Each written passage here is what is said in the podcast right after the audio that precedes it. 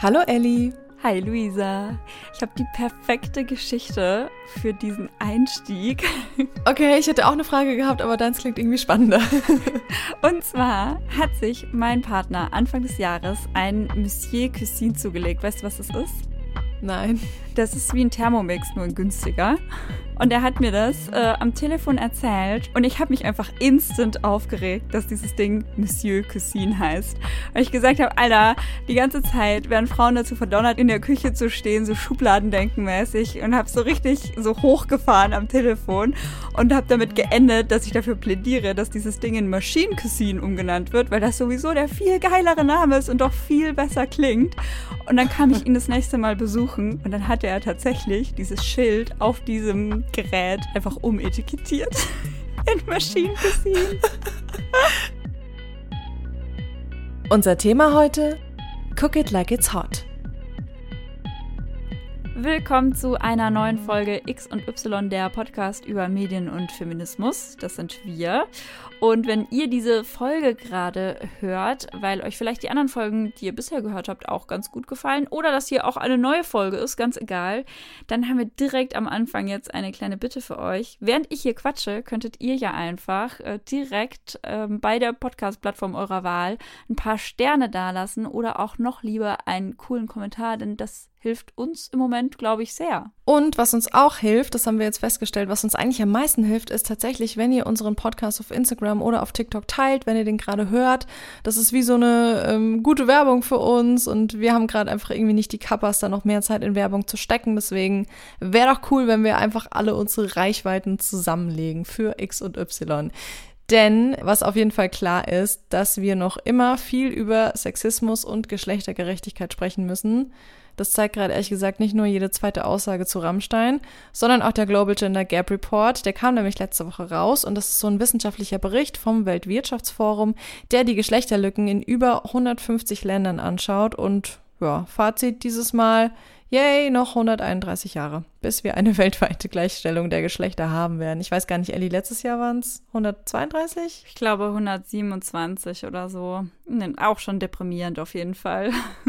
Und deswegen machen wir jetzt hier einfach ganz fröhlich weiter und überlassen den Einstieg ganz charmant mal einer Dr. Oetker-Werbung aus den 50er Jahren und den Lebensfragen der Frau Renate. Sie wissen ja, eine Frau hat zwei Lebensfragen. Was soll ich anziehen und was soll ich kochen? Kochen. Es geht heute ums mediale Kochen und um die vielen Gegensätze, die es da auch gibt. Euch ist bestimmt auch schon mal aufgefallen, dass zum Beispiel im TV die Mehrheit der Stars männlich und im Zweifel auch weiß sind und Kochen an sich ja aber eigentlich auch historisch bedingt sehr lange in Frauenhand äh, war, beziehungsweise auch ist und Frauen zugeschoben wird.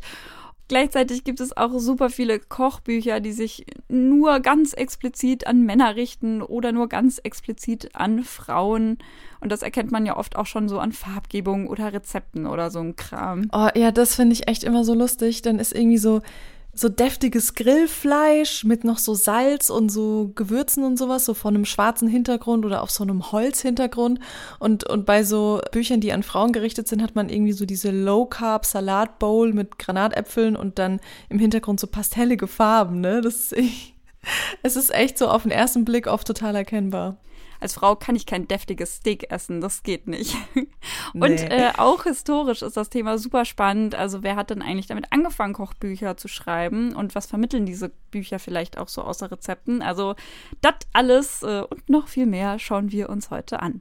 Und da steigen wir gleich mal in die Geschichte ein. Wenn man Kochbücher und diese Kultur der Kochbücher, Tradition davon betrachten möchte, dann braucht man vermutlich eigentlich eine ganze Doktorarbeit oder zwei.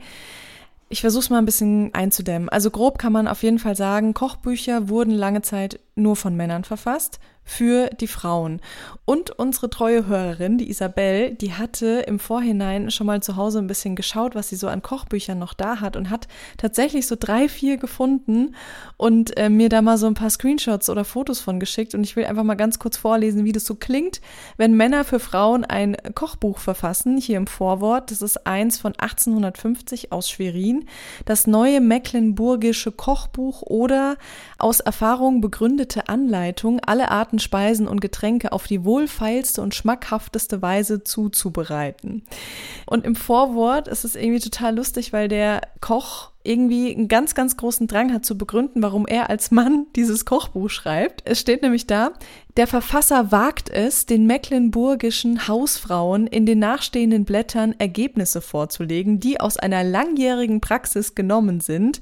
Er überliefert ihnen hier Rezepte zu Speisen, welche eine so lang erprobte Erfahrung stets als gut und brauchbar gefunden und er hat dabei keine Mühe gescheut, dieselben durch Mitteilung anderer erfahrener, gelernter Köche zu vervollständigen und so weiter und so fort. Er, er tut sich die ganze Zeit dann noch so ein bisschen rechtfertigen. Das finde ich irgendwie total lustig. Ja, aber zu Recht eben auch, weil wie du gerade schon gesagt hast, es haben sehr lange Zeit eigentlich nur Frauen gekocht. Das war Frauenhandwerk. Ja, witzig, ne? Eigentlich fast schon reflektiert von ihm, dass er es zumindest checkt, dass es irgendwie Voll. seltsam ist. Aber es gab dann schon auch Kochbücher von Frauen und das erste gedruckte deutsche Kochbuch von einer Frau kam Ende des 16. Jahrhunderts raus. Und zwar hieß das ein köstlich neu Kochbuch von der Dichterin Anna Wecker, ähm, hier aus der Gegend von Nürnberg. Und es gab noch eine Nürnbergerin, Sabrina Welser, die ähm, auch ein Kochbuch in Anführungszeichen rausgebracht hat. Aber man muss bei beiden dazu sagen, das sind einfach Frauen aus der Oberschicht gewesen. Und da ist nämlich schon mal der erste Punkt ganz wichtig, dass viele Frauen vor und auch noch nach dem 16. Jahrhundert eigentlich weder lesen noch schreiben konnten. Und das war hauptsächlich den Frauen im Kloster vorbehalten oder eben Frauen aus reichen Familien. Und deswegen kann man schon auch davon ausgehen, dass viele Rezepte entweder vorgelesen wurden oder, was noch wahrscheinlicher ist, dass es einfach viel von Mund-zu-Mund-Propaganda ging. Also, dass man quasi als junges Mädchen verschiedene Rezepte mitbekommen hat. Die hat man dann irgendwann auswendig gekonnt und dann dementsprechend auch einfach aus dem Kopf so nachge nachgekocht sozusagen. Da kommt ja auch noch dazu, dass ähm, so die Kochmöglichkeiten und auch die Auswahl an Produkten zum Kochen ja weit beschränkter war als heute. Deswegen es war auch ein bisschen leichter, Stimmt. sich die ganzen Rezepte zu merken. Ich kann mir keine Rezepte merken und möchte das gerade schönreden. es war damals leichter. ähm, und ein äh, weiterer Punkt, so historisch betrachtet, ist ja eh immer, wir können da nur mit den Quellen irgendwie arbeiten, die noch da sind. Und gerade, sage ich Mhm. mal, wenn es um Frauengeschichte geht, dann ist da einfach sehr, sehr viel über die Jahre verloren gegangen. Also vielleicht gab es auch einfach viel mehr Kochbücher, die halt auch in der Küche und so benutzt wurden, aber die man halt nicht als wert erachtet hat, sie auch, sag ich mal, für die Nachwelt so aufzubewahren. Also die waren dann halt irgendwann einfach so dreckig und abgenutzt, dass man sie halt auch wieder entsorgt hat, weil man sie nicht mehr gebrauchen konnte. So und das war dann nicht angesehen als etwas, was man irgendwie aufheben müsste. Ja, stimmt. Es waren halt einfach so private Heftchen, so wie wir Genau. halt heute unsere Notizen auch einfach halt irgendwann wegballern. Lass mal alles aufheben. Ja, heute im digitalen Zeitalter, I don't know. Ich glaube, die Nachwelt ist gesättigt. Aber das ist ja jetzt spannend. Jetzt haben wir ja gerade auch so von so privateren Geschichten geredet und dann muss man ja doch nochmal unterscheiden. Ne? Dann gibt's ja auch die öffentlichen Bücher, die auch für die Öffentlichkeit bestimmt waren. Und da sieht man schon so, ab dem 17., 18. Jahrhundert gab's dann so einen Aufschwung für Kochbücher von Frauen oder ähm, auch von Frauen, die sich quasi Rezepte haben aufschreiben lassen bewusst. Das war dann quasi so in Mode für die Frauen aus den oberen Schichten, dass man so ein eigenes Kochbuch besitzt. Das stand dann vermutlich auch eher in der Bibliothek rum als, keine Ahnung, in der Küche. Und die Zeit so, es geht ja dann auch einher, ne, damit das Frauen Kochbücher auch wirklich selbst publiziert haben. Also weil das halt so ein Ding war. Aber auch da ist natürlich dann immer noch die Frage, so welche Frauen wurden denn von Verlagen respektiert oder ernst genommen oder wer konnte denn gut verhandeln und wurde nicht irgendwie über den Tisch gezogen. Wenn ich jetzt zu einem Verleger gehe als Frau vor 300 Jahren und sage, ich möchte gerne ein Kochbuch rausbringen. Im Zweifel, ähm, so was man so aus der Geschichtsüberlieferung weiß, wurde da erstmal viel ausgelacht und viel getadelt, was man sich als Frau denn erdreistet. Voll. Oder was man natürlich auch mit bedenken muss, man weiß ja auch nicht, wie viele Frauen unter einem männlichen Pseudonym veröffentlicht haben. Genau das und ähm, was auch so ein Punkt war, dass oft die Credits nicht gegeben wurden. Das heißt, gerade zu der Zeit war Plagiat so voll das Ding, was man halt gemacht hat, weil ne, so ohne Digitalisierung und so ist das halt auch schwerer nachzuverfolgen und Verlage haben gut Geld damit verdient, einfach Dinge nochmal aufzulegen, ohne zu fragen in anderen Regionen. So, das hat nie jemand mitbekommen. Ähm, wenn das halt irgendwelche sag ich mal, kleineren ähm, Veröffentlichungen waren. Und ich meine, Männer konnten dann, wenn sie das mitbekommen haben, mit ihrem Geld und auch mit ihrem Namen da ganz anders für einstehen, für ihr Recht an ihrem Erzeugnis. Und für Frauen war das natürlich auch wieder eine Hürde mehr. Das heißt, auch äh, Credits für Kochbücher von Frauen wurden da oft missachtet und nicht gegeben. Umso wichtiger ist es ja dann auch, dass es ähm, heute auch noch Historikerinnen gibt, wie zum Beispiel Birgit Jochens, die sich bewusst mal angeschaut haben, wer waren denn so diese Frauen, die damals Kochbücher publiziert haben und ihnen sozusagen jetzt im Nachhinein zumindest noch Credits gibt. Die hat zum Beispiel eben das Buch geschrieben, das heißt Zwischen Ambition und Rebellion, Karrieren Berliner Kochbuchautorinnen. Wer da historisch tiefer reingehen möchte, also das Buch ist auf jeden Fall empfehlenswert. Sie hat sich da mit zehn Berliner Kochbuchautorinnen aus vier Jahrhunderten beschäftigt und auch so deren deren Viten erklärt und die halt auch anhand der Zeitgeschehnisse so ein bisschen aufgedröselt. Sehr spannend. Gerade auch, weil ja dieses Bücherschreiben für Frauen und deswegen auch Kochbücher schreiben ähm, von diesen Frauen ein Akt so der Selbstbehauptung war. Also einfach, mhm. weil man damit schon auch, eben wenn der Name oben drauf stand, so Anerkennung in der Öffentlichkeit bekommen hat, wenn man so den Tadel überstanden hatte. Ne? Also es war einfach eine Möglichkeit, um sich zu profilieren und eigenes Geld auch zu verdienen, so ein bisschen der Häuslichkeit auch zu entgehen und so diesen zugeschriebenen Rollen einfach was hinzuzufügen. Also entfliehen wäre, glaube ich, zu groß gesagt, aber einfach um diesem Leben, was damals eben auch seine eigenen Schubladen hatte, was hinzuzufügen. Aber man muss natürlich auch dazu sagen, nur weil diese Bücher jetzt von Frauen geschrieben wurden, heißt es jetzt nicht, dass es alles so voll die rebellischen, hyperfeministischen Werke sind. Also und dass da irgendwie die ganze Zeit bei jedem Buch zwischen den Zeilen irgendwelche versteckten Botschaften für Frauen liegen, sondern oft ging es auch einfach nur darum, jungen Frauen Tipps zu geben, damit sie sich in der Rolle, in der sie sich nun mal befinden als Hausfrauen, aus der sie auch nicht so leicht rauskommen, ähm, eben so leicht wie möglich tun und einfach ja so ein bisschen wissen, wie sie da stressfrei und gut durch den Alltag, durch die Einkäufe kommen. Und dann gab es zum Beispiel noch eine andere Komponente, die hat zum Beispiel die Autorin Lilo Aureben reingebracht. Das ist aber auch schon von 1953 das Buch. Da geht es eher so drum, wie man mit den Rezepten bewusst den Mann bezirzen kann. Also auch nochmal irgendwie so eine andere Blickrichtung. Anders trifft's gut. Ich finde aber ganz schön, dass man so mit diesen Büchern auch schon irgendwie sich der Geschichte des Feminismus annähern kann. Also Birgit Jochens erwähnt auch die Autorin Hedwig Heil und die hat einfach den ersten internationalen Frauenkongress mitorganisiert, obwohl sie so eine total pragmatisch und auch stereotyp denkende Frau war, die jetzt nicht die Bildung der Frau als das Nonplusultra gesehen hat, sondern schon wollte, dass die alle irgendwie so Hausfrauen werden und das lernen und das gut beherrschen. Aber trotzdem war die bei so feministischen Debatten voll mit am Start. Und ähm, das finde ich einfach ganz spannend, sich dann auch über solche thematisch bisschen anderen Perspektiven an Feminismus anzunähern. Deswegen, wie gesagt, wer Bock hat, da tiefer einzutauchen, können wir nur empfehlen. Und so sehr Frauen in die Küche gedrängt wurden, gab es aber tatsächlich auch schon früher das Phänomen, was wir heute so aus der Spitzenküche oder diesen krass gehobenen Restaurants und Hotels kennen. Wenn es um krasse Qualität ging, dann durften da schon auch die Männer kochen und bedienen. Vor allem so dann ab dem 19. Jahrhundert ist die professionelle Küche immer mehr so in Männerhand geraten. Ich habe da einen super spannenden Artikel gefunden vom Frauennetz Gossau. Die haben das mal so aufgedröselt, wie das so passieren konnte, weil es war tatsächlich so, dass Frauen früher schon auch in Gaststätten und auch für adelige Familien gekocht haben. Also die waren quasi nicht nur im Haushalt tätig, sondern wirklich auch auf professioneller Ebene. Genau, Berufsköchinnen.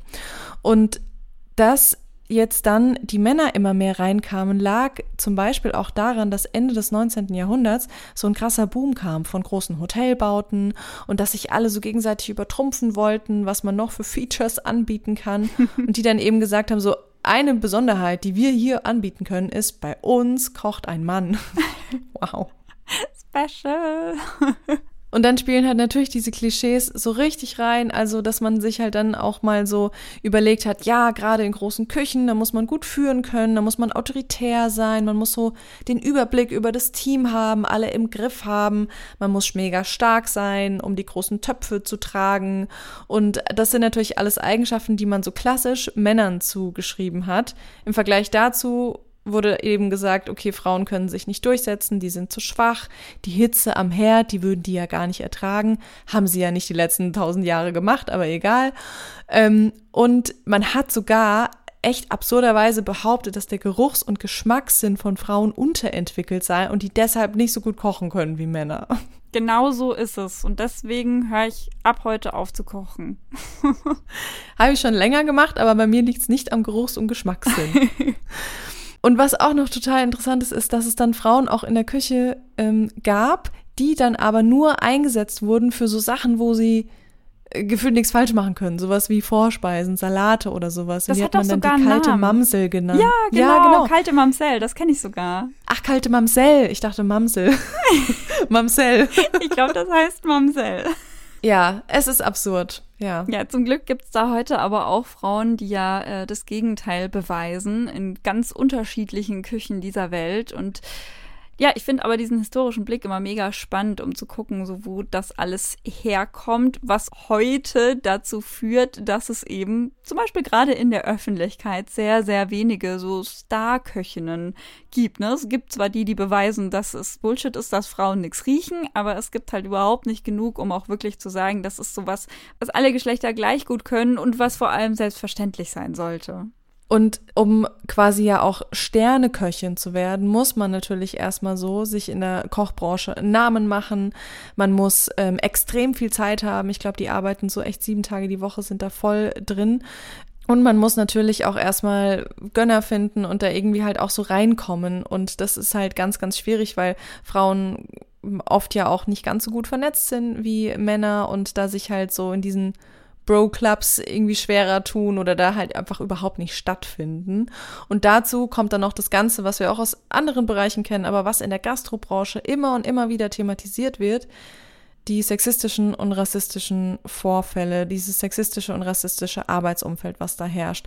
Dazu noch der raue Ton, dass immer die ganze Zeit rumgebrüllt wird, die krassen Arbeitszeiten, dass man kaum selbst mal Zeit hat, was zu essen, der ganze Zeitdruck. Also es ist abgesehen von Sexismus und Rassismus, der da stattfindet, einfach ein krasser Job.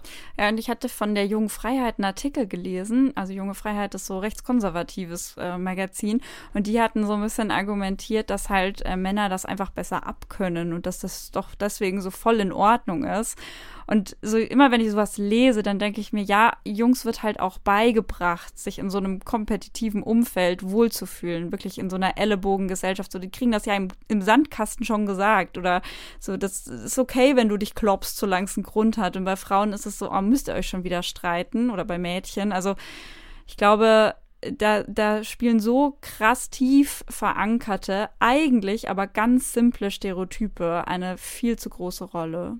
Dazu passt auch ganz gut der Werdegang von Dus Steiner und vielleicht ist die euch in den letzten Wochen tatsächlich auch in Social Media oder irgendwie in Berichten über den Weg gelaufen. Die ist nämlich vom Restaurantführer Gol Emilo dieses Jahr zur Köchin des Jahres gewählt worden und das ist die erste Köchin nach 40 Jahren, also dieser Koch des Jahres wird seit 40 Jahren vergeben und sie ist quasi die erste Frau, die diese Auszeichnung bekommen hat. Und ähm, dazu gab es dann auch einen Artikel über sie und in dem Zusammenhang hat sie halt auch so ein bisschen ihre Werdensgeschichte beschrieben und ähm, hat halt von Anfang an so mitbekommen, dass sie erstmal überhaupt nicht ausgebildet wurde, weil ihr gesagt wurde, so wir, wir nehmen keine Mädchen. Oder sie erzählt so Anekdoten, wie sie zum Weinen ins Kühlhaus gegangen ist, um das sich eben nicht anmerken zu lassen. Oder dass sie halt bei einem Streit einem Kollegen die Pfanne hinterhergeworfen hat. Und danach waren sie dann beste Freunde. Also es fast so richtig in dieses so, okay, sei männlich, passt dich an und dann wirst du respektiert. Aua. So läuft. Ja, und bei dem Gol Emilo Restaurantführer war übrigens auch spannend, dass sie in allen anderen Hauptkategorien nur Frauen ausgezeichnet haben. Und ähm, gerade mal unter den jungen Kochtalenten haben sie dann noch drei Männer hinzugefügt. Also schon ähm, so ein bisschen wie wir verwenden jetzt mal in dem Artikel nur noch das generische Femininum. Finde ich schon spannend. Klingt für mich nach einem Zeichen, so ein bisschen. Können wir auch auf die Liste setzen, was wir die nächsten Jahre so beobachten, was da so rauskommt. Ob das lang anhalten ist und dann vielleicht auch einfach zu so einem 50-50-Ding übergeht und man wirklich versucht, alle Geschlechter im Blick zu haben oder nächstes Jahr dann als Ausgleich wieder nur Männer sind oder so.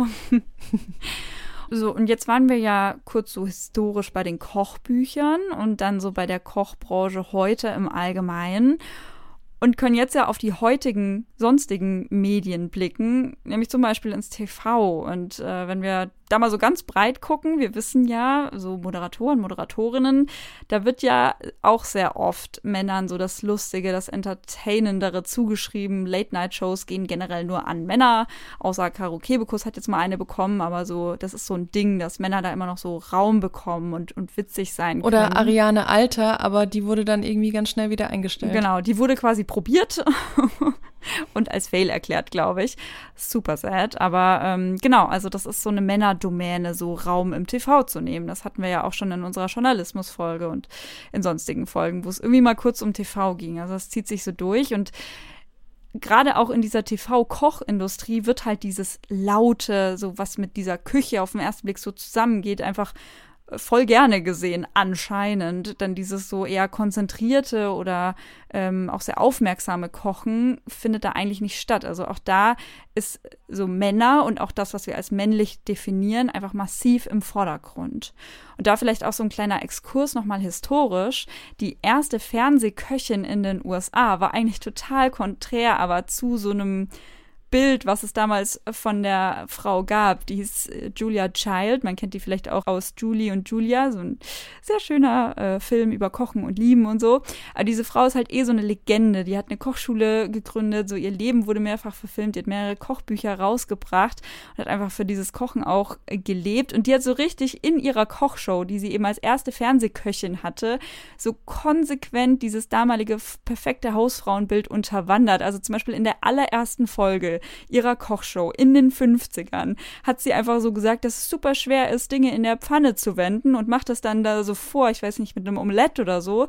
Und dann fällt das halt einfach so daneben auf den Herd und dann nimmt sie das halt so mit der Hand und packt das wieder in die Pfanne und sagt, alles nicht so schlimm und dann muss man das hier so nochmal drehen. Also, ne, hat so voll diesen Perfektionismus unterwandert und es hat aber halt trotzdem funktioniert. Also es gibt immer die Gegenbeispiele. Kann man sich auch auf YouTube noch anschauen. Das ist sehr unterhaltsam. Ja, witzig, dass das funktioniert hat, ne?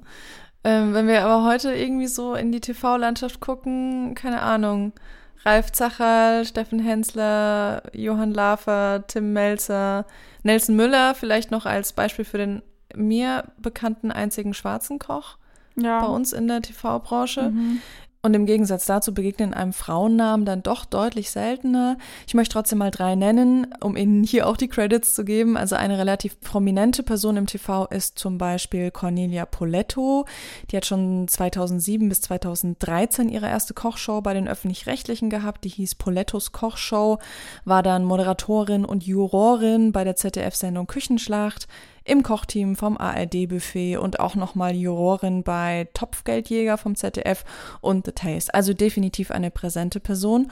Und auch Sarah Wiener sollte man nennen. Das ist eine deutsch-österreichische Köchin, die auch im TV mit Sudoku-Formaten präsent war, wo sie zum Beispiel auch nach Frankreich gereist ist und da so ein bisschen die Küche entdeckt hat. Und um noch einen jüngeren Namen zu nennen, das ist zum Beispiel Zora Klipp. Die ist auch mal Jurorin bei der Küchenschlacht äh, gewesen, hat aber auch ähm, eine Reihe für Funk gemacht, die hieß Koch mal. Das war dann natürlich auch was, was nicht im TV so klassisch kam, sondern eher in der Mediathek, nicht im linearen Fernsehen. Aber im NDR hat sie sogar auch eine eigene Show fürs Fernsehen auch gehabt. Die hieß Zora kocht's einfach. Habe ich jetzt mal nachgeschaut, ist jetzt seit März keine neue Episode gekommen. Kann sein, dass es eingestellt wurde, aber gab's zumindest schon mal. Also es gibt sie, mhm. aber für mich jetzt als eine Person, die irgendwie nie so viel diese Küchenshows geschaut hat, fällt natürlich schon auf, so jemand wie Tim Melzer oder Steffen Hensler, diese Namen kenne ich einfach, ohne dass ich ihre Shows je gesehen habe. Warum? Weil sie in den Medien halt so krass stattfinden und präsent sind. Und diese Frauen, jetzt Cornelia Poletto, Sarah Wiener, Zora Klipp, muss ich ganz ehrlich sagen, habe ich mir jetzt wirklich erstmal alle ergoogeln müssen. Die waren so überhaupt nicht in meinem Kopf präsent. Und auch da irgendwie wieder so mega vorhersehbar, wenn es dann weggeht vom Kochen und hin zum Backen, dann gibt es aber Frauen. Also das finde ich auch so ein ganz faszinierendes Feld, dass das Backen bei den Frauen geblieben ist irgendwie. Vielleicht weil es da um was Süßes geht, ich weiß es nicht. Also ne, da gibt es Meltem Kaptan, die moderiert allererste Sahne. Oder Inni, die das große Backen moderiert. Ja, interessant bei Eni van de Maiglokjes, wie sie ja so schön heißt, ähm, ist ja auch, die hat mal bei Viva angefangen und hat jetzt auch nicht nur diese Backshow, die du gerade erwähnt hast, sondern sogar auch auf Join eine Show, die heißt Sweet and Easy. Da kam letztes Jahr im Herbst irgendwie schon die 200. Folge raus, also das geht auch schon eine Zeit. Und bei ihr ist natürlich schon auch interessant, sie war auch in ganz anderen Shows schon, also auch thematisch anderen Shows präsent und hat es quasi nicht primär übers Kochen beziehungsweise Backen in diese Schiene geschafft, sondern eher schon über ihre schon davor dagewesene Präsenz in die Shows geschafft.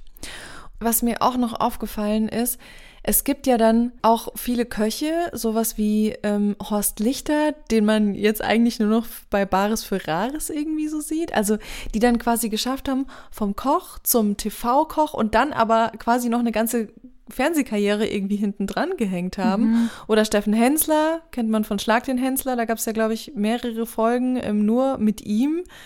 Und, oder Tim Melzer, der auch eigene Podcasts hat und ja auch ähm, sehr präsent ist in den Medien, auch außerhalb vom Kochen. Das ist schon echt interessant. Und dann gibt's ja auch noch die Männer so, die gar nichts mit Kochen zu tun haben, aber dann eine Kochshow trotzdem machen, als so Unterhaltungsformat ja. oder Talkformat. Also Jan Böhmermann hat das, glaube ich, während Corona angefangen und Markus Lanz hat das auch und da frage ich mich auch, gibt es das auch mit einer Frau? Mir ist nichts eingefallen, so in der Recherche. Mir ist niemand über den Weg gelaufen.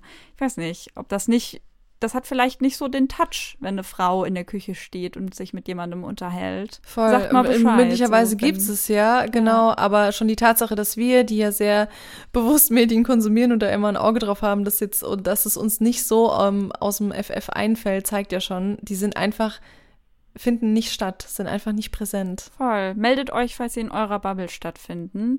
Und eine Sache, die wir jetzt noch gar nicht angesprochen haben, die man aber auch echt nicht unterschätzen darf, ist natürlich auch die Tatsache, dass schon vornehmlich Frauen auch das Zielpublikum vieler Shows sind. Viele von diesen Shows, die laufen ja auch äh, tagsüber, so im Sinne von, da ist die Hausfrau auch daheim und da kann die auch schauen, was sie dann abends vielleicht Schönes nachkocht oder hat halt auf jeden Fall irgendwie Zeit dafür. Und da haben sich lange Zeit viele Programmchefs auch schon gedacht, dass da so ein schwitzender Mann am Herd äh, besser ankommt. Zum Beispiel gab es da auch mal eine Show mit Alexander Herrmann, die hieß Koch doch im BR. Und da hat damals der BR-Unterhaltungschef, Thomas Jansing war das, ähm, der hat gesagt, dass Alexander Hermann so ein richtiger Frauentyp sei und hat ihn auch als den, quote, vermutlich charmantesten Koch Deutschlands betitelt. Und gleichzeitig hat er dann aber auch gesagt, und das ist ja wirklich was, was wir echt aus allen Branchen kennen, gäbe es eine Frau, die das Handwerk mitbringt und gut moderieren kann, würden wir sie sehr gern nehmen. Also das ist ja wirklich was, was wir kennen und das sind jetzt Aussagen, die sind schon wieder über 15 Jahre her. Und es hat sich halt ehrlich gesagt nicht so viel getan. Und es gibt ja dann auch noch die Atmosphären in Kochshows. Also das eine war jetzt so die Repräsentation, hat auf jeden Fall eine Schieflage, aber auch die Atmosphären, die da stattfinden. Äh, Valulis Daily hat das mal äh, sehr schön aufgedröselt in einem Video, ich glaube vor zwei Jahren. Ähm, verlinken wir euch natürlich auch. Also wo echt so die Worst Cases der TV-Kochshow-Geschichte einmal runtergefahren werden. Also zum Beispiel, wie es 2018 bei The Taste noch die Löffel Girls gab, die da irgendwie knapp bekleidet irgendwelche Sachen ähm, serviert haben und bedient haben. Und dann gab es da Protest und jetzt gibt es halt die Löffel Boys. So toll, wenn Sexismus in beide Richtungen geht. Also ganz krass. Oder irgendwie Hensler, der anstatt auf eine Klingel zu hauen, um seine Sendung zu starten, einfach seine Assistentin auf den Arsch haut. So solche Sachen. Oder auch Gordon Ramsay, so ein britischer Koch, der halt komplett ausrastet und so Bitch durch die Gegend schreit. Wirklich ganz schwierig. Und auch Kitchen Impossible kommt davor mit Tim Melzer. Ich weiß nicht, für mich ist das auch irgendwie so dieser Finn Kliman des Kochfernsehen, weil der halt einfach so ein Pimmelgefluche an den Tag legt, wo ich nicht so viel mit anfangen kann. Das ist so ein richtiges so das ist die Männlichkeit, die ich unter Männlichkeit verstehe und deswegen kehre ich die so dreimal nach außen und ich habe tatsächlich mal gezählt, er hat ähm, in acht Staffeln 80 Mal Menschen da gehabt. Also da sind immer Leute zu Gast, mit denen er sich eben bettelt, so wer das Gericht besser nachkocht und es waren eben 80 Mal Menschen da, teilweise eben auch mehrmals, deswegen drücke ich das so komisch aus. Aber wie oft glaubst du von diesen 80 Mal Gästen waren Frauen da? Mm, naja.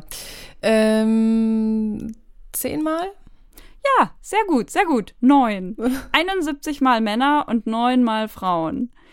In acht Staffeln. krass. So, da kannst du dir ausrechnen, Mhm. so immer schön so eine Quotenfrau in die Staffel reingepackt. Und klar kann man jetzt sagen, das rührt halt daher, es gibt nicht so viele Starköchinnen und der lädt ja auch ganz viel seine Freunde ein, bliblablub, aber das beschreibt ja auch dann nur so die Schieflage, die da eben stattfindet und die man schon auch mit Repräsentation über die Jahre verändern könnte, wenn man denn wollte und wenn man das als Anliegen selber in der Branche hätte und nicht nur sich selber so zu profilieren oder was auch immer. Mhm. Also mich haben diese Ausschnitte von den, da waren zwei Ausschnitte in dem Video von, von Steffen Hensler.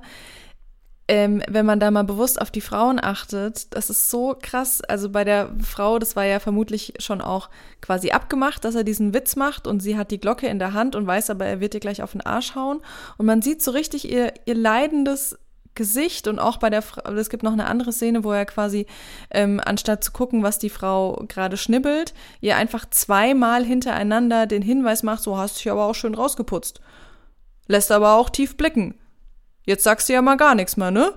Und dann sagt sie nur so, ja, was soll ich jetzt dazu sagen? Und man merkt so richtig, wie krass unwohl sie sich fühlt und mit was für einer Selbstverständlichkeit er diese Sätze raushaut. Ich weiß, es ist alt, es ist, jetzt würde es wahrscheinlich nicht mehr machen, ich hoffe, aber es ist so krass. Ja, und alt, keine Ahnung, weißt du, wenn mir jemand solche Szenen erzählen würde und ich müsste raten, aus welchem Jahrzehnt die sind, dann würde ich halt nicht bei 2000 irgendwas anfangen, sondern dann würde ich halt an die 60er, 70er vielleicht denken oder an die 50er sogar oder ne, ich würde nicht an 2010 denken. Hm, Und auch wenn man mal über deutsche Shows hinaus ähm, schaut, erkennt man schon die gleichen Muster in den USA oder auch in Großbritannien. Du hast ja gerade schon Gordon Ramsay genannt oder, sorry, wer kennt nicht Jamie Oliver, ob er jetzt schon mal eine Show von ihm gesehen hat oder nicht, das ist halt voll der Begriff.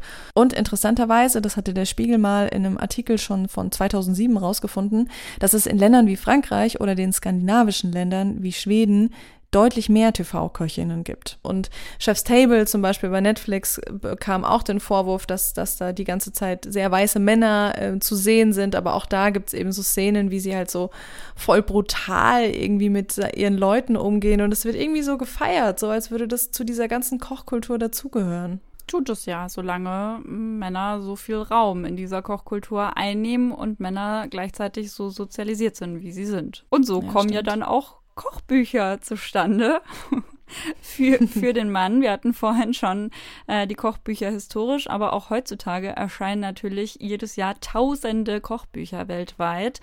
Auch da wird halt krass mit Klischees gespielt. So, wir hatten das vorhin schon kurz mit den schwarzen Hintergründen und den Pastellhintergründen, aber das geht halt auch bis ins Inhaltliche. So selbst ist der Mann und Männer am Grill und so, also schön viel Fleisch und so auch Fleisch so schön saftig fett hindrapiert und dann als Konterpart dazu so für die Frauen die soften Farben, die pastelligen Farben. Und da geht's dann halt inhaltlich um, nicht um Grillen und wenn überhaupt dann um Veggie-Grillen, aber ansonsten halt um Diätbücher und Abnehmbücher. Und ich fand auch ganz witzig, so Kochmagazine, die haben wir jetzt gar nicht so näher angeschaut, aber auch da alles, was ich so im Supermarktregal vor mir sehe, ist so richtig stereotyp auf Frauen ausgerichtet, außer es hat was mit Jagen zu tun und ist halt auch so klischeebehaftet. Und der Weg-Verlag, ne, die diese Einweggläser machen, die haben auch einen Ratgeber, der heißt Ratgeber Frau und Familie. Und sie haben nichts für den Mann Vergleichbares zur Auswahl. Jetzt ist das natürlich ein altes Unternehmen, so, die kommen aus ihren Traditionen, aber bis ins Jahr 2023 haben die nur Ratgeber Frau und Familie. So, dann nennt das Ding doch um irgendwie. Ich habe mir die Themen angeschaut. Was, um was das geht's ist so da? ganz breit, also ganz viel, was halt so im Haushalt passiert. Deswegen dieses Frau wäre halt einfach überhaupt nicht nötig. Aber es ist halt da, wahrscheinlich, weil es halt schon immer da war oder weil halt eine Person da sitzt, die, ja, denkt, da helfe ich der Frau und Familie mit diesem Ratgeber. Obwohl Männer genauso was mit diesen, da ging es auch um das Thema Sodbrennen, was ja Männer und Frauen haben. ist ja jetzt irgendwie keine Frauenkrankheit. Aber nein, du musst dich ja, du musst ja denken, die Frau muss sich ja dann um den Mann kümmern und deswegen muss sie sich natürlich auch auskennen. Ja, du lachst jetzt, aber das Bild bei diesem Sodbrennartikel war halt ein Mann. In einem Ratgeber Frau und Familie. also ja, das war von dir Ja. jetzt ein Witz, aber nein. Und mein Highlight ist sowieso, da sind wir irgendwie vor ein paar Jahren, glaube ich, schon mal drüber gestolpert. Das war auf jeden Fall in unserer WhatsApp-Gruppe noch drin. Das ist so ein Buch, das heißt Grillen. Ganz neutral eigentlich. Aber dann drunter, also das Buch ist so zweigeteilt, das Cover. Und rechts ist so rosa und links Holzhintergrund. Und auf der linken Seite von so einer Grillplatte ist einfach Fleisch und rechts ist vegetarisch.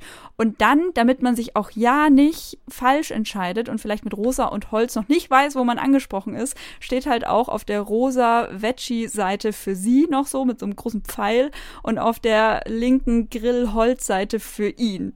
Oder auch Edeka hat vor Jahren mal so eine Werbung gemacht, ich glaube 2017, wo es auch um so Grillprodukte ging. Und da stand dann so, auf welcher Seite des Grills stehen sie? Mit so Fleisch und Gemüse eben. Und das eine war so herzhaft und das andere war einfach schön anzusehen. Und so, sie fragen ganz offen, auf welcher Seite stehen sie und trotzdem ist irgendwie für sie und für ihn nochmal ausgeschildert. Nur damit sich auch ja keiner falsch entscheidet. Das nur so als kurzer Exkurs. Mhm. Also wir wollen jetzt hier auch keine False Balance irgendwie, also ja, zeigen, dass es jetzt die, dass alle Kochbücher nur für Männer oder Frauen geschrieben sind. Ne? Es gibt auch einfach ganz normale Kochbücher, die halt eben das Thema Diät haben oder keine Ahnung, Low Carb oder äh, weiß ich jetzt auch nicht. Aber ähm, wenn man halt bewusst eben guckt, so Kochbücher für Männer oder Kochbücher für Frauen, dann sind das die allerersten, denen man so begegnet. Was ja vielleicht noch ein bisschen Sinn macht, sind so die Menstruationskochbücher, ne? Aber da könnte ich das halt auch einfach Menstruationskochbuch nennen und nicht Frauenkochbuch. Mhm. Aber klar, geht für viele im Kopf immer noch einher. Und es gibt seit äh, drei Jahren auch einen deutschen Kochbuchpreis. Und der Deutsche Kochbuchpreis für 2022 hat auch so eine bisschen verschobene Balance, wenn man bedenkt, dass Kochbücher schon von Männern und Frauen heutzutage viel geschrieben werden. Ähm, da gab es nämlich insgesamt äh, elf Kategorien mit Plätzen 1 bis 3. Und von diesen elf Kategorien waren sieben von Männern besetzt und eine Kategorie war aufgeteilt Männer und Frauen und zwei Kategorien hat eine Frau besetzt, also auf dem ersten Platz. Das fand ich schon verrückt. Ich habe auch ein Interview gesehen äh, mit der Köchin und Autorin Sophia Hoffmann, die ähm, in dem Interview eben so erzählt, dass sie vor Ewigkeiten mal auf Johann Lafer getroffen ist, auf irgendeinem so Konvent und dann haben sie so Bücher ausgetauscht und dann ähm, hat er quasi ihr sein Buch gegeben und da stand drauf, das war das Buch Der große Lafer und dann war sie so, krass, sie kennt einfach keine Kollegin, die auf die Idee kommen würde, ihr Buch mit ihrem Namen zu betiteln und dann davor auch noch groß zu schreiben. Sollten die aber halt mal machen. Dann würden die bei den Kochbuchpreisen vielleicht auch mehr gewinnen. Ja, und dann fand ich es eben so spannend, dass sie dann nämlich ihr Buch gezeigt hat. Da geht es um intuitives Essen und das heißt Die kleine Hoffmann. Und das fand ich schon irgendwie auch spannend, weil sie halt auch so sagte, so, naja, und es ist ja auch ein kleines Buch und es ist jetzt erstmal so der Anfang, da geht es um intuitives Essen und so. Ähm, aber trotzdem auch spannend, dass sie sich quasi so das angeeignet hat und dann aber trotzdem nochmal so einen Schritt zurückgefahren ist und gesagt hat, so, also für die große Hoffmann bin ich jetzt noch nicht bereit. Aber kommt noch. Ja, hoffentlich. Es wäre ja wünschenswert, dass es noch kommt. Anders sieht's, finde ich, auf Social Media aus oder auch auf den Foodblogs. Muss man, die darf man ja auch nicht vergessen. Denn wir haben jetzt gerade von, von Kochbüchern geredet, aber es gibt ja noch maßlos viele Foodblogs oder eben YouTube-Blogs oder eben auf, auf Instagram oder TikTok. Da ist es ja schon ein bisschen anders gewichtet. Da gibt es auch eine Umfrage von der Organisation Plan International zu Rollenbildern in den sozialen Medien unter 1000 äh, jungen Menschen, ich glaube so 14 bis 29 oder so. Und ähm, da kommt schon raus, auch in dieser Studie, dass für Nutzerinnen Koch-Content posten und Koch-Content anschauen einfach so ein größeres Ding ist als für Männer. Ne? Also Koch-Content anschauen war jetzt auch in den anderen Medien so, aber auch das Koch-Content posten wird ähm, bei Frauen höher gerankt auf jeden Fall. Ich glaube, wir haben auch in einer anderen Folge mal schon die Malisa Stiftung von Maria Furtwängler erwähnt und die haben eben auch eine, eine Studie rausgebracht, 2017 war das, wo sie über Rollenklischees auf Social Media gesprochen haben und wie Frauen sich da inszenieren und dass es halt immer noch so ist, dass gerade solche Sachen wie Schminktutorials oder Kochtutorials, Backtutorials von Frauen kommen. Und jetzt kommen diese Studien dann oft zu dem Ergebnis, irgendwie, dass Social Media irgendwie Rollenklischees zementiert, definitiv. Oder auch, es gibt auch so Umfragen, dass ähm, Influencer besser verdienen, viel besser verdienen an Posts als Influencerinnen und so ein Kram. Also, dass da schon auch Geschlechterungleichgewicht herrscht. Aber was ich finde, was man gerade in diesem Koch-Content schon hervorheben kann, ist, dass Social Media halt auch eine Sichtbarkeit verleiht und Menschen eine Stimme gibt, die halt sonst nicht zu Wort kommen würden, die halt nicht irgendwie bei irgendeiner Küche angestellt und in Ausbildung genommen würden oder die sich halt nicht neben dem Sexismus vielleicht auch noch Ableismus und Rassismus und was sonst noch so stattfindet geben wollen, den ganzen Tag lang so auf der Arbeit. Mhm. Und ähm, gerade diese Menschen kommen dann halt auf Social Media mehr zu Wort. Und was ich auch eigentlich cool finde, ist, jetzt intersektional gedacht, also auch diskriminierungsübergreifend. Ähm, es ist beim Essen ja schon so ein Thema, inwieweit man auch da kulturelle Aneignung betreibt. Also in dem Sinne, dass man halt Essen, was halt einfach eine Kultur ja auch repräsentiert, ähm, nimmt und verwendet und vielleicht auch verändert, ohne es halt zu crediten, ohne einfach das mitzugeben, woher das kommt. Weil äh, natürlich sollen wir jetzt nicht alle aufhören, irgendwie Sushi zu essen und äh, Spaghetti zu kochen, aber so ein Bewusstsein darüber, ähm, was ich da koche, hilft ja, Kulturen auf der ganzen Welt sichtbar zu sein. Gerade wenn es halt Kulturen sind, die sonst eher ausgebeutet werden. Und das, also dieser ganze Themenkomplex, der ja nochmal so eine ganze Folge für sich wäre, also kulturelle Aneignung beim Essen, ist halt auch durch Social Media ein Thema und, und hatte so ein bisschen Aufschwung in den letzten Jahren. Es gab zum Beispiel den Hashtag Leave Hummus Alone, weil Menschen halt angefangen haben, Hummus sonst wie zu verändern und auch einfach Geld damit zu verdienen, irgend so eine besonders hippe Version von Hummus auf den Markt zu bringen und sowas. Und dabei aber halt null die Herkunft und die Geschichte von Hummus auch mit transportiert haben, was sich halt die Kulturen, aus denen Hummus kommt, gewünscht hätten. Und deswegen finde ich es so ganz schön, dass dann auch solche Themen, also gerade Themen von ähm, mehrfach diskriminierten Menschen nochmal ganz anders eine Sichtbarkeit erfahren. Natürlich nur für die Menschen, die das auch wollen, weil man kann sich seine Bubbles schaffen und bla, aber alles in allem, finde ich, ist das ein cooler Punkt an Social Media. Dass man so Bewerbungsverfahren umgehen kann oder dass man umgehen kann, dass man irgendwie sich an Verlagshäuser wenden muss und diesen steinigen Weg gehen muss und dann vielleicht erst gar nicht gelesen wird oder so. Das bietet natürlich, bieten natürlich die sozialen Medien, dass man da einfach viel ja, viel schneller an die Leute auch rankommt. Ja, es ist so ein Schritt mehr oder ein Kanal mehr, um sich einen Namen zu machen. Und das hatten wir jetzt ein paar Mal. Namen in der Gastrobranche ist mega wichtig. Und wenn wir gerade schon bei Namen sind, Namen schützen einen ja auch über Jahre und Jahrzehnte hinweg. Und bisher hatten halt Männer große Namen. Zum Beispiel der Fall Christian Jürgens beschreibt das ganz gut. Ähm, die Zeit hatte schon mal vor zwei Jahren über ihn berichtet und der Spiegel jetzt im Mai 23 hat mit Zeugen und Zeuginnen geschrieben, die von Übergriffen erzählen und von sexistischem Verhalten ihres Chefs. Ähm, und das auch wirklich nicht jetzt im letzten halben Jahr, sondern halt über diese Jahrzehnte, die dieser Mann in diesem Business ist. Und ich finde, das zeigt so ganz gut, wie gut so ein Name einen in diesem Kosmos trotzdem noch hilft, weil diese ganzen Überschriften zu diesem Thema waren halt alle so Sternekoch wird angeklagt oder Sternekoch soll bla bla bla oder ähm, zuletzt hat er noch den dritten Stern gewonnen, jetzt. Also dieser Mann wurde immer direkt mit, mit diesem Verdienst, dass er ein großer Sternekoch ist, in Zusammenhang gebracht in diesen Überschriften, was ich irgendwie aus journalistischer Sicht verstehen kann, weil man macht dann natürlich so eine maximale, so eine Fallhöhe auf. Dieser Mann hat im Kochbusiness alles erreicht und jetzt kommt da was daher, was ihn nach ganz unten bringen könnte. Also verstehe ich irgendwie so vom Storytelling-Aspekt im Journalismus. Aber gleichzeitig so, es befeuert halt auch nur noch, dass man so, ja, diesen, diesem Mann so Credits für sein Leben gibt, was es doch dann umso schwerer macht, ihn auch wirklich nach unten zu stoßen, wenn er das wirklich gemacht hat. Weißt du, was ich meine? Das ist so, stell dir mal vor, bei Rammstein hätte man gesagt, der Superstar Till Lindemann. Das hat man auch nicht gemacht. Ich glaube, weil es da noch mal größere Ausmaße hatte tatsächlich. Aber das beschreibt so ein bisschen meinen mhm. Punkt, glaube ich. Aber Frage, war sein Name auch nie in der Überschrift? Doch, das war, deswegen meine ich. Also ah, das war immer okay. zusammen. Es war nicht der Sternekoch ist jetzt ganz unten mäßig, sondern es war immer der Sternekoch Christian Jürgens. Also es fand immer so eine Verknüpfung statt, weil ich hätte das noch verstanden, wenn man sagt, okay, Christian Jürgens mhm. alleine kennt man nicht.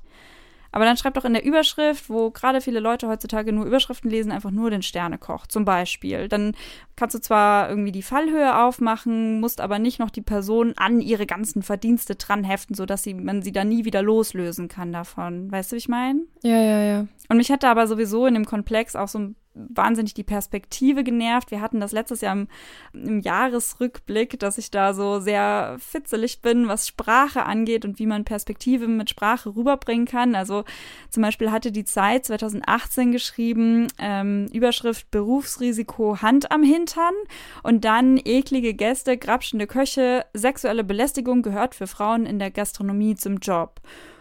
Und da fängt es bei mir halt sofort an zu rattern, weil ich mir denke, das ist kein Berufsrisiko, eine Hand am Hintern zu haben. Also das hat nichts mit dem Beruf an sich zu tun, sondern damit, was Männer denken, sich rausnehmen zu können. Also so Berufsrisiko, das ist, wenn ich als äh, Dachdecker Berufsrisiko habe, vom Dach zu fallen, ne? Oder wenn ich als ähm, Kellnerin Berufsrisiko habe, äh, eine Treppe runterzustolpern, weil es eine Treppe im Restaurant gibt. Aber so dieses Verknüpfen, dass das direkt mit dem Beruf einhergeht, das ist mir sprachlich nicht, nicht dezidiert genug. Und so eklige Gäste, grapschende Köche meinetwegen, also so okay, dann sind die wenigstens so der aktive böse Part. Aber danach könnte man halt auch schreiben, für viele Männer ist es normal, Frauen in der Gastronomie sexuell zu belästigen. Das hat einen ganz anderen Blickwinkel, weil es geht nicht darum, dass es für Frauen normal ist, so dass das weiß jede Frau selbst. Das sollte eigentlich schon lange nicht mehr das Thema sein, sondern das Thema sollte sein, warum das für Männer normal ist, das zu machen, ganz aktiv. Mhm. Also ich glaube, das war für mich so ein bisschen der Punkt in dieser ganzen Gastronomie-MeToo-Journalismus.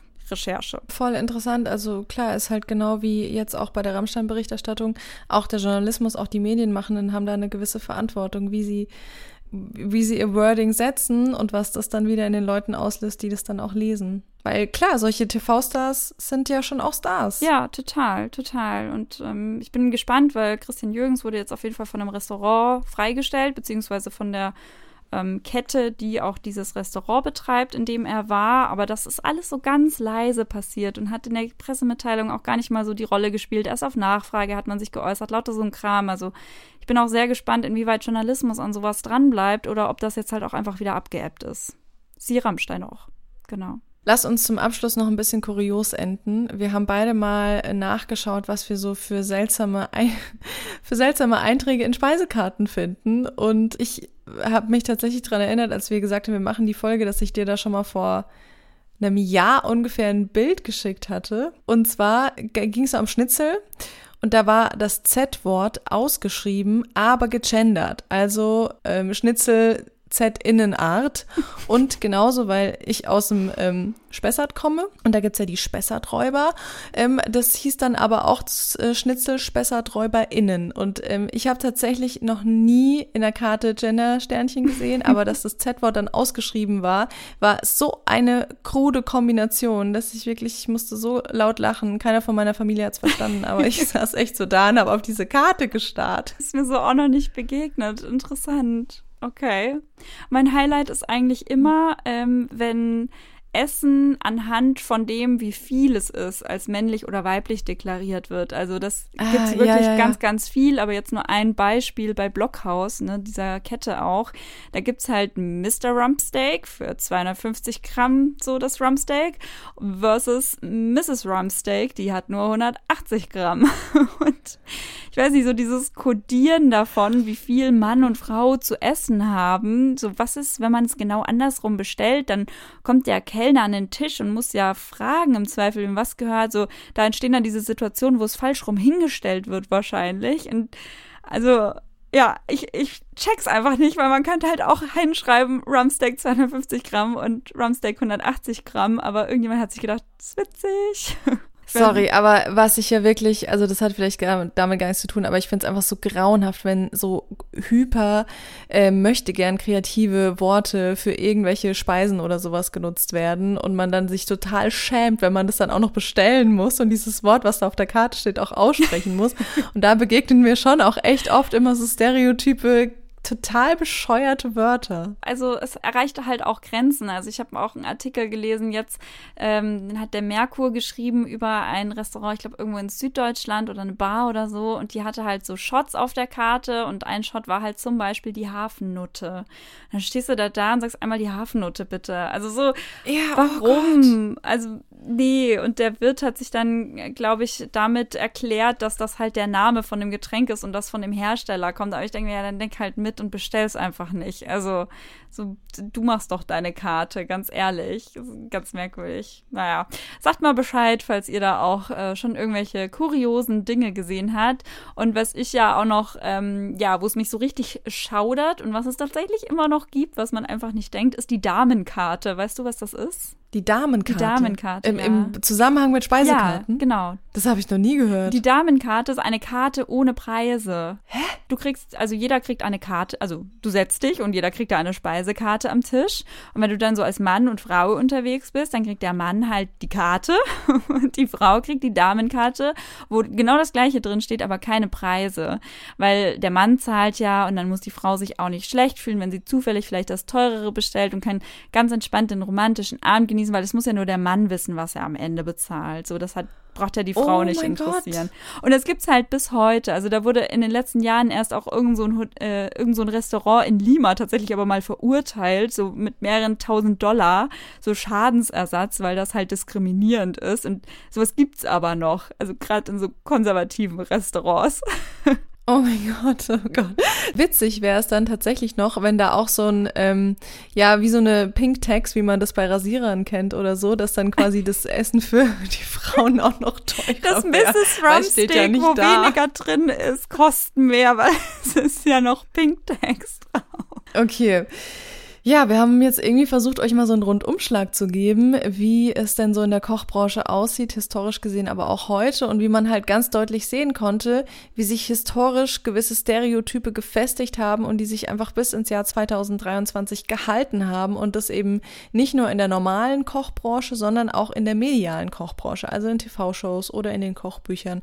Und ähm, dann eben auch aber auch nochmal die Sonderrolle von Social Media, wo natürlich andere Menschen auch zumindest die Chance haben, sichtbar zu werden im Bereich des Kochens. Ich fand das ein mega nices Thema, ehrlich gesagt, weil ich glaube, dass es so richtig schön diese Wechselwirkung eben von Real Life zu Medienlife aufmacht. Also was da wirklich für Wechselwirkungen entstehen und wie eins das andere auch immer weiter in diese Stereotype dann auch reintreibt. Deswegen, die Medien ändern sich nur, wenn sich die Branche ändert und die Branche könnte, man könnte ihr dabei helfen, sich zu ändern, wenn Medien ein bisschen aufmerksamer werden, so mit dem, so was, mit was sie an die Öffentlichkeit gehen. Zum Beispiel könnte man ja als Journalist, Journalistin bei so Artikeln über Sexismus in der Kochbranche auch den Feminist Food Club mit ranziehen. Zum Beispiel, den es gibt, wo sich KöchInnen vernetzen. Also solche Ansätze einfach mehr zu finden. Oder wir können ja im Kleinen auch was tun. So wenn ich vor Mr. und Mrs. Rumsteak sitze, dann bestelle ich halt aus Prinzip das Rumsteak mit 250 Gramm und sagt nicht den Begriff, der da auf der Karte steht, um einfach auch zu zeigen, wie bescheuert ich das finde. Aber so im Kleinen, finde ich, kann man da ein bisschen zumindest mitwirken. Also auch im Bereich des Kochens und des medialen Kochens gilt einfach, die Medien haben ihre Aufgabe, aber wir als Gesellschaft auch. Und damit kommen wir zu unserem Off-Topic des Monats. Und da soll es um Triggerwarnungen gehen. Der Dank für die Anregung zu dem Thema geht an unsere Hörerin Antonia. Die hat da mit mir auf Instagram ganz kurz drüber diskutiert. Zur Definition vielleicht ganz am Anfang mal. Trigger ist ein offizieller Begriff aus der Psychologie und bezeichnet Dinge, das können Geräusche sein, Gerüche, gewisse Stimmen, eine Szene aus einem Film, eine bestimmte Person, ähm, die Erinnerungen an traumatische Erlebnisse wieder hochholen können. Und wenn es eben eine Person gibt, die ihr Trauma nicht richtig verarbeitet hat, dann kann ein kleiner Geruch, ein, ein Geräusch, eine Person, die einer anderen Person ähnlich sieht, Kurzschlussreaktionen im Körper auslösen, in Form von Panikattacken oder dass man von wahnsinnig vielen Gefühlen überhäuft wird.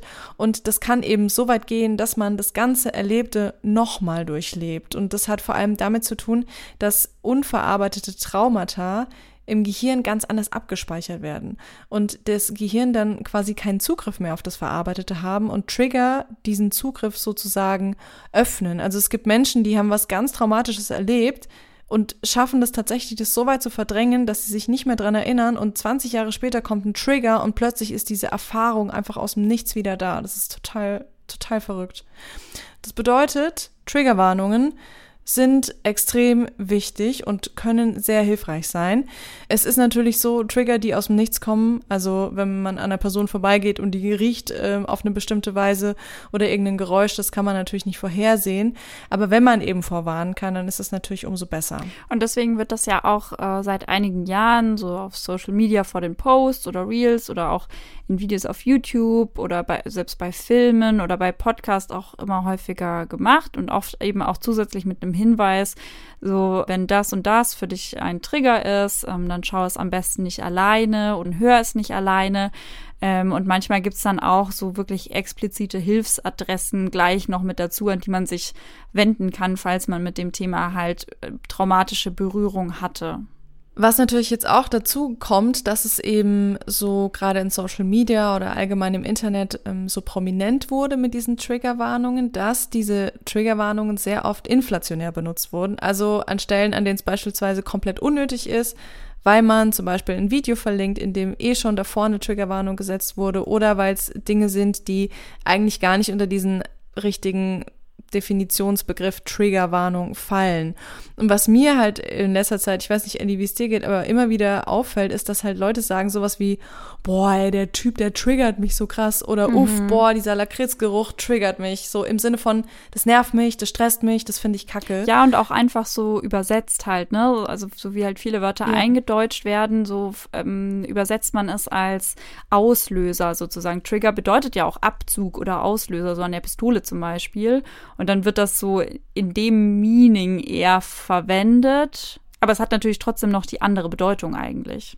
Ja, und, und es gibt eine App, wo ich wirklich lachen musste, wo ich dachte so, ja, krass, das macht das auch so deutlich. Die heißt Does the Dog Die? Und es ging eigentlich ursprünglich darum, kann man sich auch runterladen, gibt's noch, dass man Leute vorwarnen wollte, ob in dem Film der Hund stirbt. Und mittlerweile gibt's da aber super viele Kategorien, vor denen eben gewarnt wird, ähm, bis hin dazu, ob im Film erklärt wird, dass es keinen Weihnachtsmann gibt. Ist dann wichtige Info für Eltern, aber natürlich eben auch sowas wie, ob es in dem Film um, ähm, ob da gewaltvolle Szenen drin ist, ob eine Vergewaltigung stattfindet, ob jemand ähm, ermordet wird oder solche Sachen. Also die finden da schon auch statt, aber ähm, so dieser Begriff ähm, Vorwarnung oder so wird da halt ins Unermessliche quasi breitgetreten. Und ich habe da echt ein Problem damit, weil natürlich das halt einfach nur dazu führt, dass diese gute und dieser gute und wichtige Sinn von Triggerwarnungen irgendwo ja verloren geht und es so halt so verwaschen ist, wenn man plötzlich überall nur noch von Triggerwarnungen liest und dann halt irgendwann sich so denkt, so, naja, keine Ahnung, wie weiß nicht, auf der Zigarettenschachtel, das wissen wir jetzt auch alle, was da für komische Bilder drauf sind, aber es stört irgendwie keinen, weil es einfach so normal geworden ist, dass das halt überall steht. Mhm. Und ähm, auf der anderen Seite gibt's halt dann voll viele Leute, die auch nicht mehr so genau wissen, was bedeutet das eigentlich, wovor muss ich das eigentlich setzen, wenn ich das überall sehe, dann setze ich es halt auch überall hin, so um mal auf Nummer sicher zu gehen. Ja, ich, also ich verstehe deinen Punkt. Ich glaube, ich finde das am besten, sich da nach so Organisationen zu richten, die damit zu tun haben. Also ich glaube, es gibt ja zum Beispiel auch äh, so Leitfäden von verschiedensten Organisationen, die sich zum Beispiel, keine Ahnung, mit Frauengewalt beschäftigen oder Gewalt gegen queere Menschen oder so allen möglichen Diskriminierungsformen auch, ähm, die dann so Leitfäden schreiben, so wann Triggerwarnungen oder Content Notes eben auch gut wären oder Content Warnings und ich glaube, sich da so ein bisschen danach zu richten, macht schon Sinn, weil das so die Trigger sind, die halt, sag ich mal, in der Häufigkeit dann auch vorkommen. Also zum Beispiel sowas wie sexuelle Gewalt ist halt was, was sau viele Frauen und auch Menschen anderer Geschlechter betrifft.